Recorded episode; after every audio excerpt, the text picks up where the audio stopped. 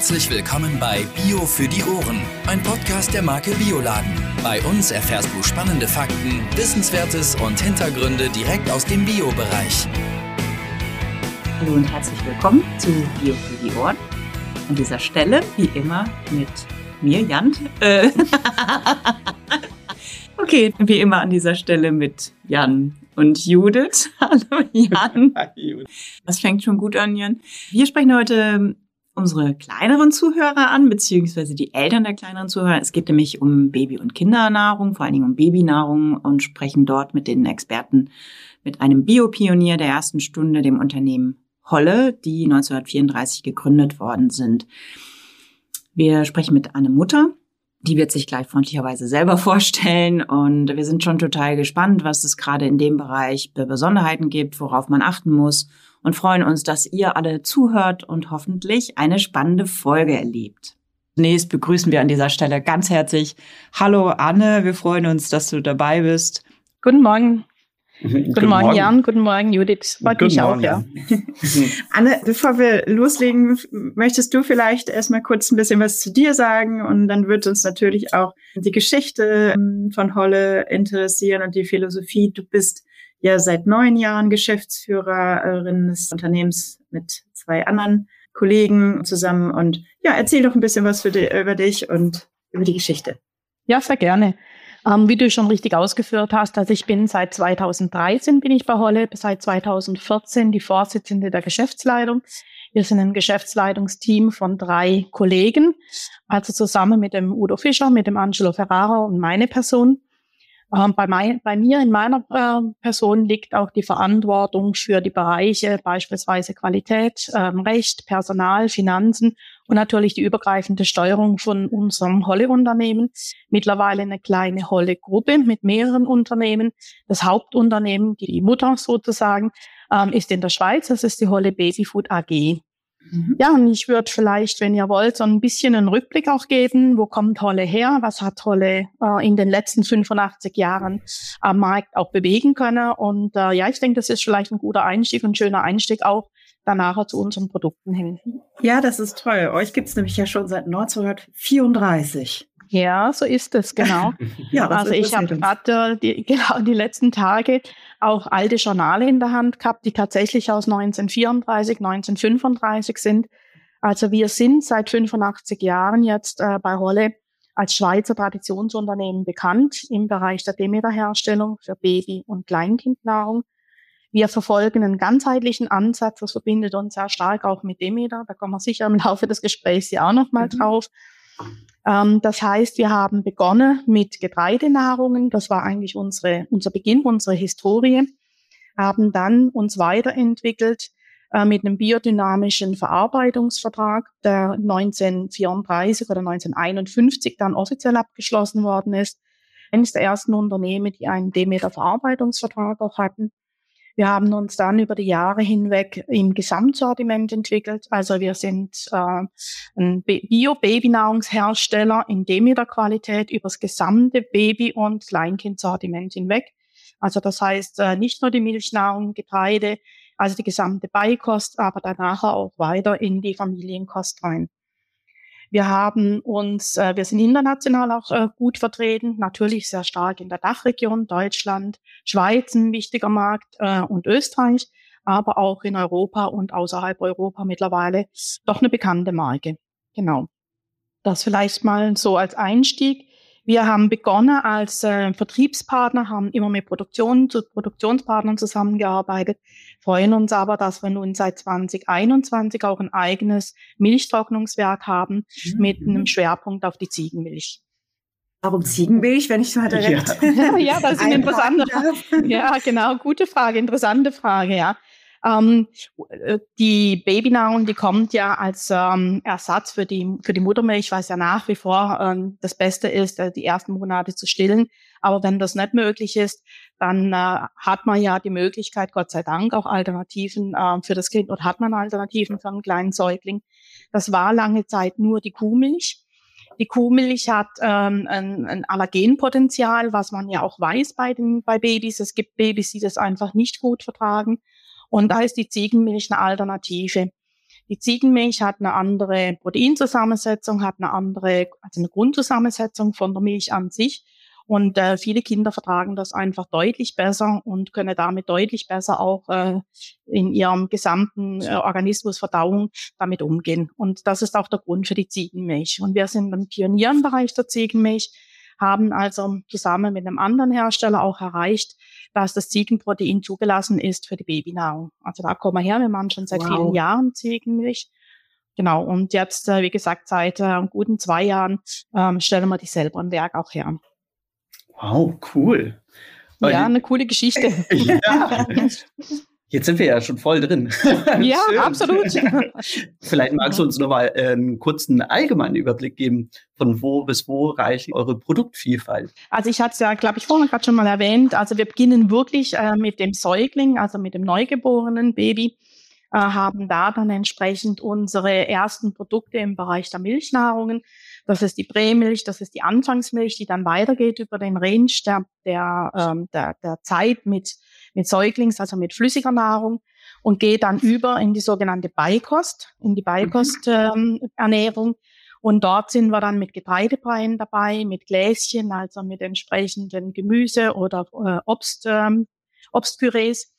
Ähm, gehen dann über die Quetschis, ähm, auch als äh, wertvoller Beitrag in die Genau. Ja, das auch ein Thema nochmal, ja. Das ja, genau, das Produkt, genau. wo man sich auch nochmal drüber, noch mal darüber ja. diskutieren. Ähm, ja, das geht dann weiter mit der, mit den Quetschis, äh, bis dann hin zu äh, beispielsweise auch ganz neues Produkt, unsere Hafermilch, die wir haben, um dann auch die Kinder von Säugling, Kleinkind in die Familienkost zu überführen, also bis zur festen Kost. Und die gesamte Zeit kann mit Produkten von Holle dann auch entsprechend, äh, ja, äh, für die Kinder dann gegeben werden. Bis wann? Wann, wann nimmt man keine Nahrung mehr von euch? ja, hoffentlich gar nicht. Wir haben auch sehr, schöne, auch sehr schöne Produkte, die wirklich in die Familienkost übergehen können. Ja. Ähm, aber wirklich jetzt, äh, wenn wir von den Kleinkindern, Baby- und Kleinkindkost reden, dann geht es bis zum zwölften Monat. Mhm. Da haben wir ein ausgesprochen vielfältiges Sortiment.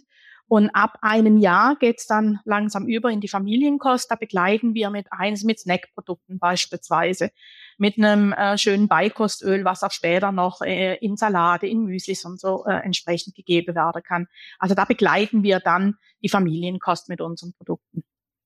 Dann können wir eigentlich äh, direkt übergehen, ähm, was damit zusammenhängt. Welche Vorteile hat denn eine ökologische Babynahrung oder die, die Ernährung von äh, Babys im ja, auch immer wieder natürlich eine Frage, ähm, in, warum oder muss man im Bereich der Babynahrung tatsächlich schon von Anfang an mit, mit Bio anfangen? Das ist natürlich für uns immer eine klare Aussage. Ja, das muss man, ähm, weil gerade die kleinen Kinder, die Babys natürlich in, in ihrer Entwicklung sehr darauf angewiesen sind, dass keine schädlichen Zusätze natürlich in den Produkten drin sind, dass sie so einfach äh, oder so pur wie möglich auch verarbeitet werden.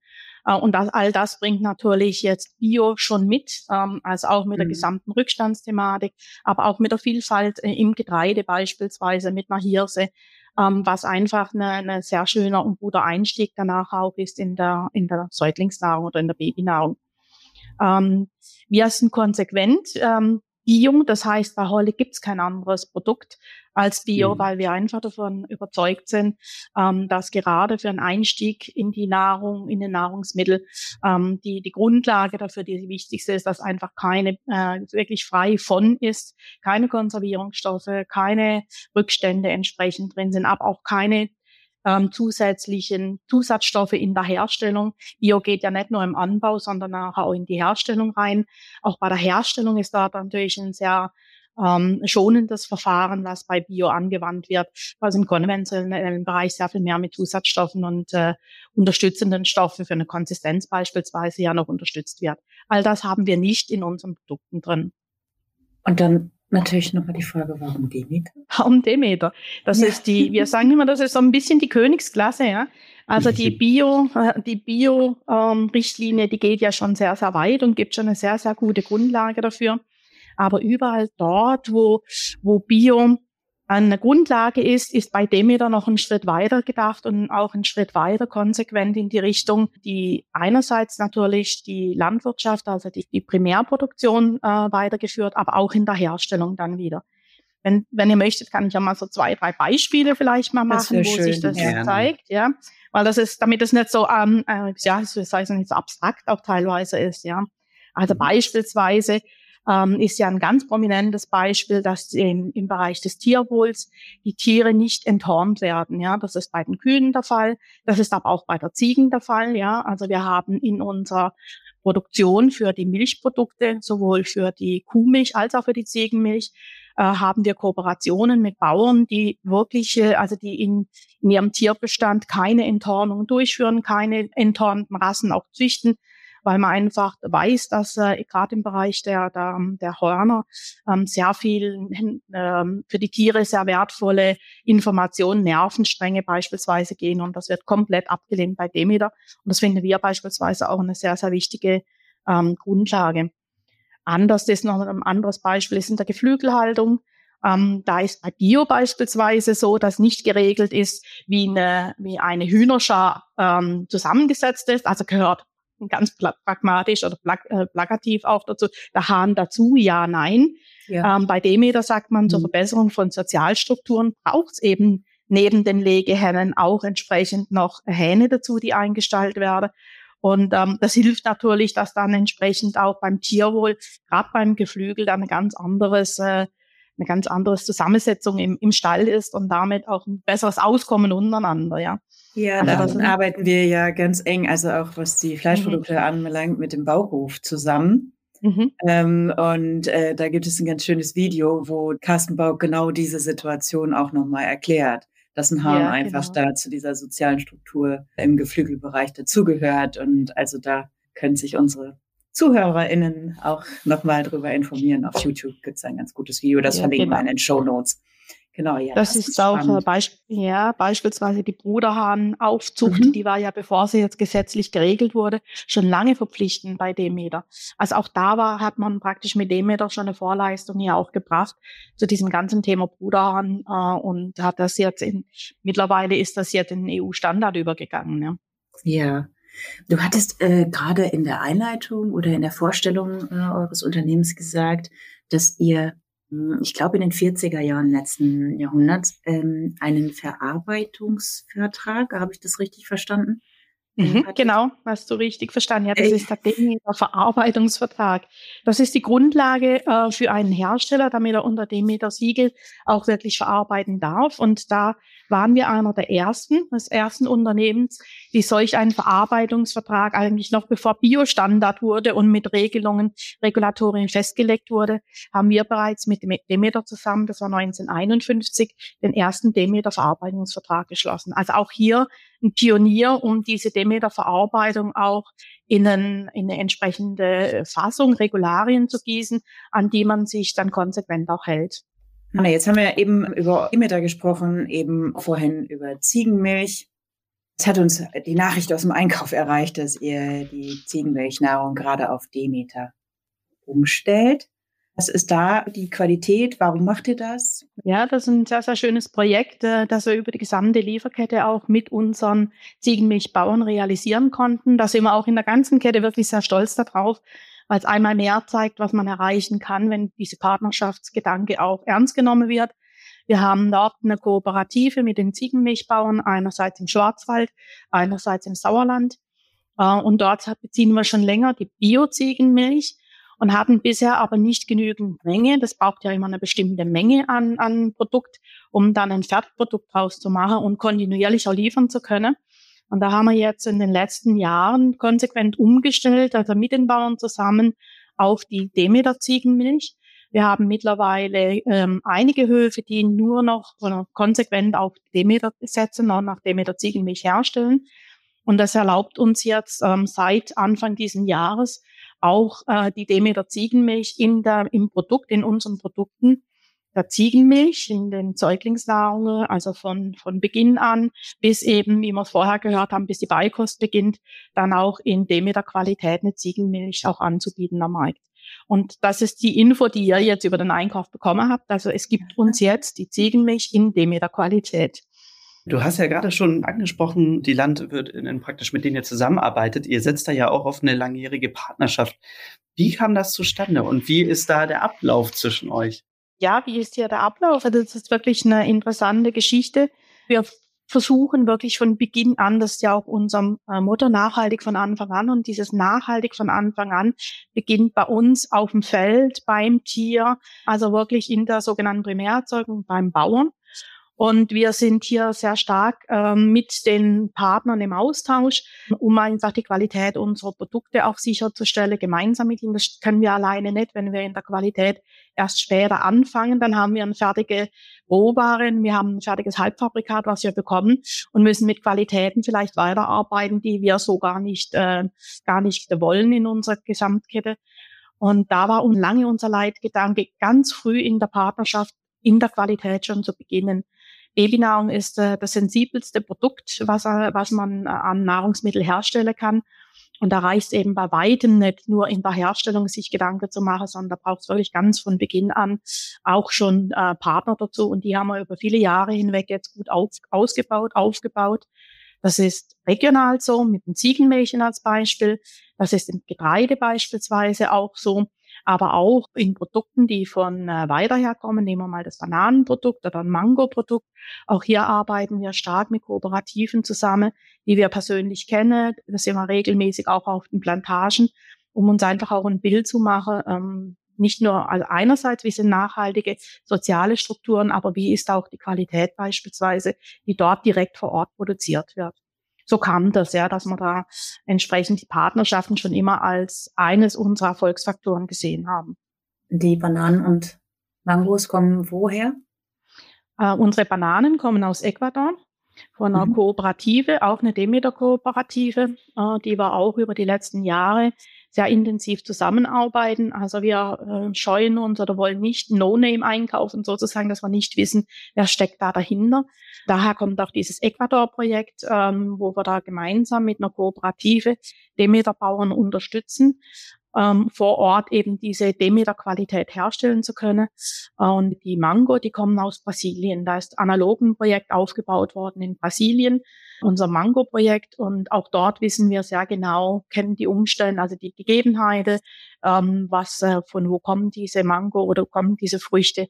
Und was ganz besonders schön ist, vielleicht auch gut hier zu erwähnen, es sind auch gerade bei Banane und Mango, ist es immer die Idee, Ware, die an Frischmarkt gehen kann, Bananen, die dann der Größe entsprechen, die dem Aussehen entsprechen. Die gehen natürlich in den Frischmarkt rein und überall dort, wo beispielsweise eine Banane eine Krümmung hat und, und kann oder ist zu klein und kann nicht in den Frischmarktbereich gehen, dort wird dann Püree hergestellt und dieses Püree geht dann bei uns in die Babynahrung. Das ist so eine, eine gute Idee einfach auch, um, um möglichst in der gesamten Kette arbeiten zu können. Kannst du das nochmal näher erläutern mit der Ware, die in den klassischen Handel geht und die, die ihr nutzt? Ja, sehr gerne. Ähm, auch das ist eine, eine gemeinsame Entwicklung zusammen mit der Kooperative, mit den Bauern vor Ort. Es ist, wird ja überall, also es wird ja sehr hochwertige Ware hergestellt, aber nicht jede dieser hochwertige Waren, der Bananen beispielsweise, entsprechen der gängigen Norm vom Aussehen, von der Größe, vom Gewicht, wie viele Finger am Bananen, an der Bananen selber Frucht dran sein sollte. Und alle die Banane, die nicht in diese Normen reinfallen, die aber sehr hochwertig sind, eine super Qualität haben, eine ganz besondere, das ist äh, auch eine Banane, die besonders gut schmeckt.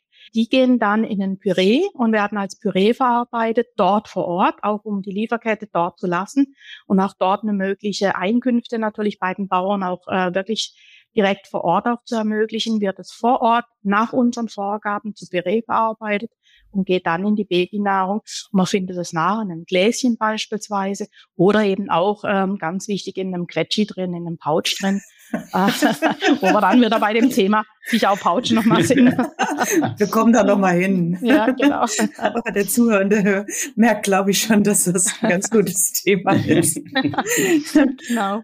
Bei kurz möchte ich nochmal zu einem anderen Thema kommen. Also ich habe keine Kinder und kenne mich halt gar nicht mit dem Thema aus. Könntest du mir vielleicht nochmal erklären, was eigentlich Beikoststufen sind und am besten noch den Beikoststufenplan? Also das scheint ja alles sehr, sehr durchstrukturiert zu sein, wie das in der Ernährung der Kinder sein muss. Ja, genau, genau. Der, ja, vielleicht noch mal ganz so von Beginn an. Wir haben ja, wenn man die die Phase des Kindes bis zum zwölften Monat sieht, Dann sind es die ersten Monate, die Stillphasen vom ersten bis zum vierten Monat, dritter, vierter Monat. Und dann beginnt die sogenannte Einführung von fester Nahrung.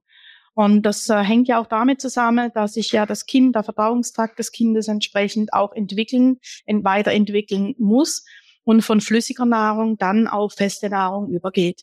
Und diese feste Nahrung, um hier auch entsprechend ähm, ja, eine Hilfestellung zu geben, was kann man, was verträgt das Kind zu welchem Zeitpunkt, zu welchem, zu welchem Entwicklungsstand des Kindes auch, gibt es eben diesen Beikostplan. Und der beginnt dann ähm, ab dem vierten Monat mit Einführung der Beikost, geht dann bis zum neunten, zehnten Monat und dann äh, gibt es nochmal entsprechende Empfehlung, wie, wie gestaltet sich am besten der Übergang zur Familienkost. Das dann bis zum zwölften Monat, also bis zum ersten Geburtstag des Kindes, ähm, bis dann natürlich ganz in eine Familienkost übergegangen wird. Okay. Und ja, wie ich es gerade erklärt habe, ist natürlich das Thema Verdauung immer ein ganz wichtiges Thema bei den Babys. Also wie gut verträgt es sich, aber also wie, wie gut ist auch die Umsetzung ernährungsphysiologisch natürlich auch, äh, äh, sind die Lebensmittel verträgst, das kann umgesetzt werden von Mineralien, Vitaminen. Ähm, und da gibt's natürlich dann bestimmte Obst- und Getreidesorten, die sind da besser geeignet als andere und helfen da ähm, einfacher in diese feste Kost überzugehen. Wir kommen gleich unbedingt noch zum Thema Qualität. Aber eine Frage, die wirklich auch im Vorfeld von vielen Kollegen gestellt worden ist, ist die Frage, warum Karotte? Was, warum was, macht, Die, was macht die Karotte so besonders? Oder ähm, ist es einfach nur die Farbe, die Babys super finden? Ja, die finden sie super, definitiv. Ja, also das ist so ein Eye-Catcher, ja, wie man das immer so schön sagt, definitiv die Farbe. Ähm, aber interessant ist natürlich auch noch ein anderes Phänomen, das die Karotte hat. Eine Karotte ist leicht süßlich. Und äh, wenn Babys jetzt vom Stillen von der Muttermilch herkommen, ich weiß nicht, ob ihr das wisst, äh, ob ihr das schon mal versucht habt, aber Muttermilch schmeckt ja süß, ja. Mhm. Und da ist ein, eine Vorkonditionierung ähm, auf süß ist bei den Kindern in der Regel schon vorhanden. Und das heißt, man muss ja dann äh, irgendwo auch einen guten ähm, Bogen spannen können, so einer Beikost, die dann nicht mehr süß ist. Und da ist die Karotte ein guter Übergang, ja. Also die Kinder mögen diese Konsistenz, sie mögen dieses, dieses süßliche. Ähm, und ja, lieben eigentlich dann den Karottenbrei recht schnell, wenn es dann noch ein bisschen mit, mit Apfelbirne dazu geht, dann sowieso noch, aber auch alleine die Karotte und dann kommt die Farbe natürlich noch ins Spiel, die auch eine große Rolle spielt, weil die Kinder in diesem, wenn sie anfangen, so an die Beikost heranzuführen, dann wollen sie ja ausprobieren, wollen sie was selber in den Mund stecken, wollen sich die Finger hier ablecken, ja, und da ist natürlich so eine Karotte, die sieht halt toll aus und, und animiert die Kinder dann auch selber aktiv zu werden, ja. Schön. Eine schöne Geschichte, ja. ja.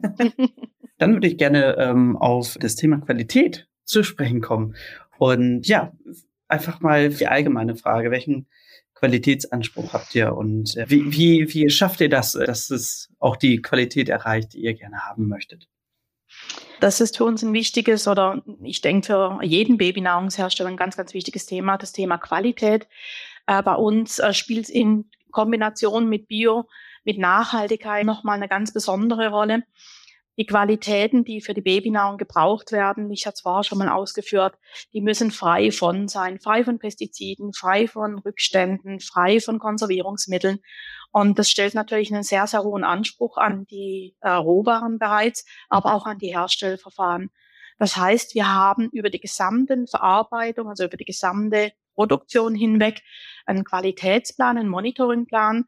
Der beginnt tatsächlich schon auf dem Feld, dass wir mit den Bauern besprechen, welche äh, beispielsweise Fruchtfolgen äh, sollen berücksichtigt werden, mhm. damit man später nicht, ich, ja, ich kann das wieder ausführen, vielleicht so Beikräuter oder auch äh, oder Unkraut, wie man das so im Volksmund sagt, nachher nicht in der Babynahrung haben, weil das, das braucht, das dürfen wir da drin haben, weil das dann wieder entsprechende Kontaminanten sind.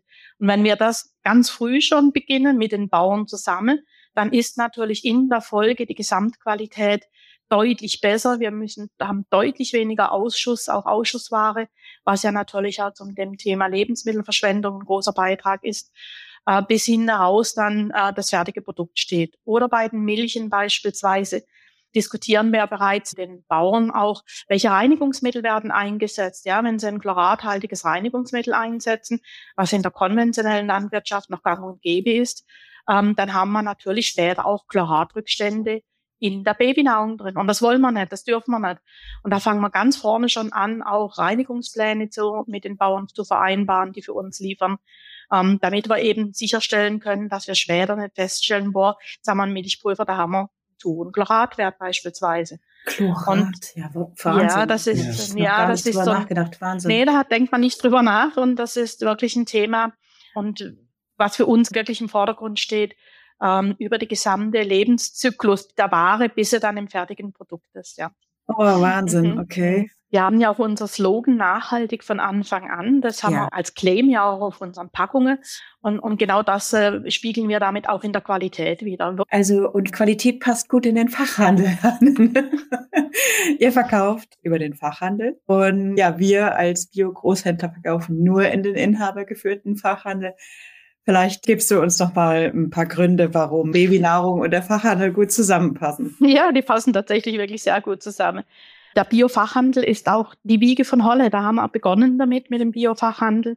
Unsere Produkte waren lange Zeit nur im Biofachhandel erhältlich. Auch jetzt immer noch sehr dominant über den Biofachhandel wird, äh, werden unsere Produkte an Verbraucherinnen und Verbraucher entsprechend äh, vermarktet.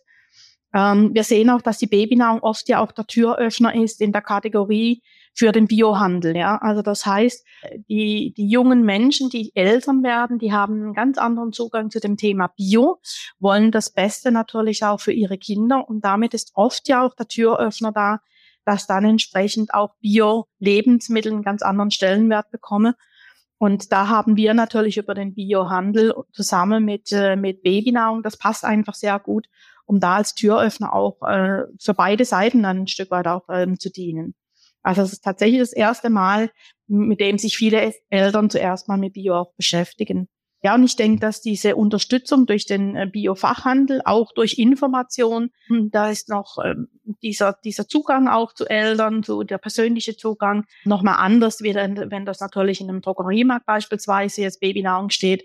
Dort wird Babynahrung gekauft, aber ohne entsprechend auch eine, eine Hintergrund, also die, die Geschichten zu erleben, die äh, entsprechenden guten Kenntnisse auch zu haben über die Produkte. Und ich denke, da ist der Biofachhandel nach wie vor ähm, herausragend dafür und äh, bietet da für uns oder für unsere Produkte natürlich auch eine, eine sehr, sehr schöne Grundlage und Basis.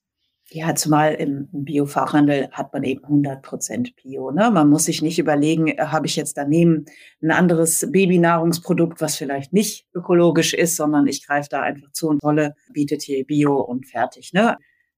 Anne, bevor wir zum Schluss gleich kommen, wir haben noch ein, zwei andere Fragen, aber du hattest eben kurz im Nebensatz erwähnt das Thema Bruderhahn.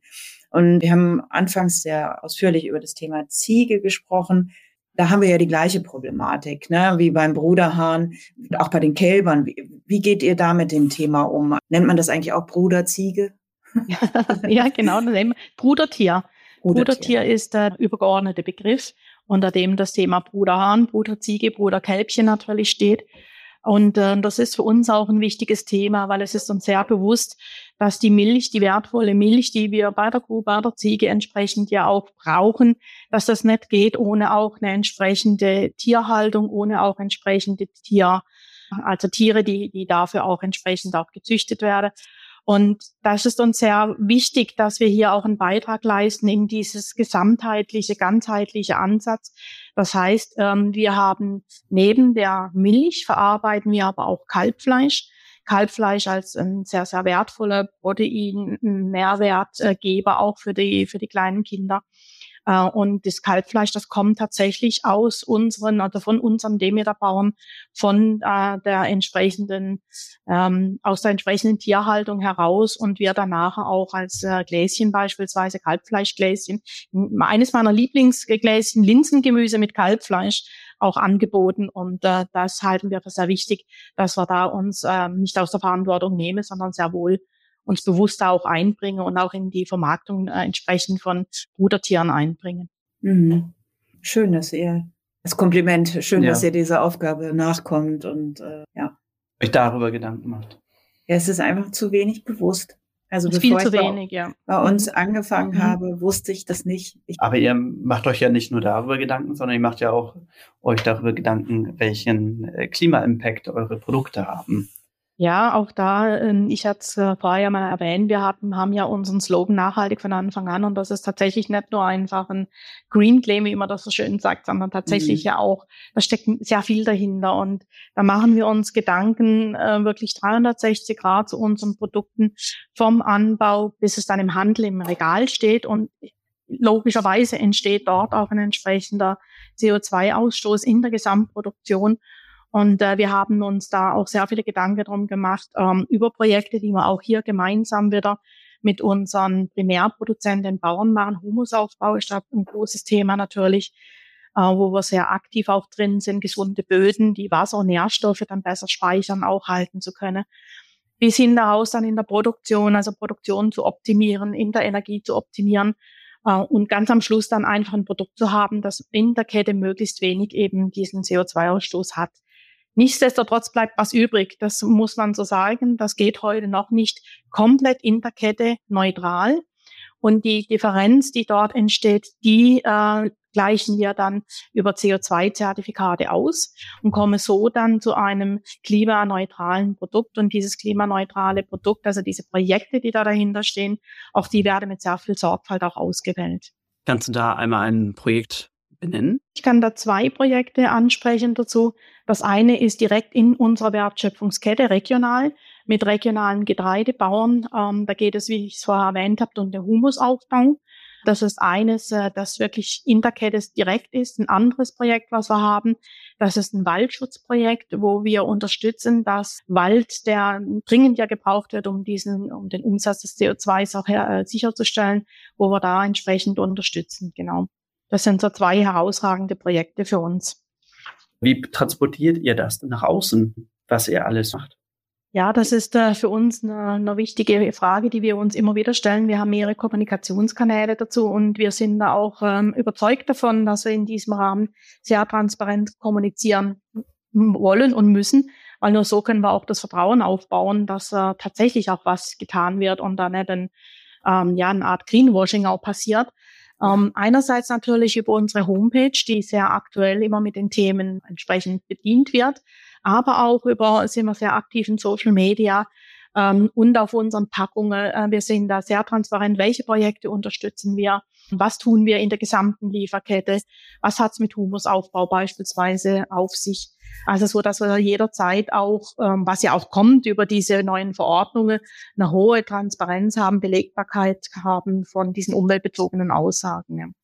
Wer sich da ja noch näher informieren möchte, kann das sicherlich gerne auf rolle.ch Genau, .ch. Ja. ja. genau. Äh, unter der Rubrik nehme ich an unsere Verantwortung. Unsere Verantwortung und dort dann wiederum unter der Rubrik äh, Klima, genau. Mhm. Zum Abschluss reden wir nochmal über das Thema Quetschis. Da gibt es ja einiges zu erzählen, wie wir jetzt zwischenzeitlich schon gemerkt haben. Anne, was ist von eurer Seite dazu zu sagen? Jeder redet drüber, viele mögen sie nicht und trotzdem werden sie gut gekauft von über alle, über alle Käuferschichten hinweg. Ähm, interessant ist auch nicht nur von jungen Eltern, sondern auch von Studenten, von, von Senioren. Äh, also die sind wirklich ähm, sehr, sehr, sehr beliebt. Das ist eine unserer beliebtesten Produktgruppen. Auch hier machen wir uns natürlich sehr viel Gedanken auf darum. Äh, die Quetschis äh, haben Nachteile. Das ist das Thema Verpackung, das ist ja. das Thema, ähm, wie, äh, wie ist diese Größe, also das Verhältnis Verpackung zum Produkt. Das ist natürlich ein Thema. Auf der anderen Seite ist, ähm, die, sind die Quetschis, also die Pouch, wie wir das sagen in, in unserem Fachjargon, ähm, auch ein Produkt, was natürlich äh, gerade im Püree-Bereich durch das, weil das lange nicht so hoch erhitzt wird wie bei vielen anderen Konserven, ein sehr hochwertiges Produkt auch ermöglicht in den Pouches drin. Also es hat ernährungsphysiologisch, macht das ganz, ganz viel Sinn, wo wir wirklich noch intensiv dran arbeiten müssen. Die ganze Industrie, das ist tatsächlich an der Verpackung. Und ähm, das stellen wir jetzt gerade um auf die Mono-Verpackungen, also das sprich ähm, dass wir wirklich auch eine, eine Verpackung haben, die dann in den, ins Recycling gehen kann. Ähm, da kommen jetzt, haben wir schon einige Pouch-Sorten umgestellt und nach und nach werden, wird unser gesamtes Sortiment so umgestellt. Also das hört sich so an, als wenn Sie einfach der äh, Hit bleiben. Äh, Gerade dann, wenn ihr es nochmal umgestellt habt, ist das natürlich auch ein Grund, äh, sich da für eure Produkte zu entscheiden, ganz klar, ne? Absolut, ja. Mhm. Und es kommen weitere schöne Sorten da gibt es auch viele von unseren Konsumenten, Konsumentinnen her, auch viel Input dazu, zu, zu Produktentwicklungen. Das ist auch spannend, ja, dass das so wirklich gut ankommt. Ja, ich habe gesehen, ihr habt so einen Babyclub, ne? Ja, genau. Wir haben einen Babyclub.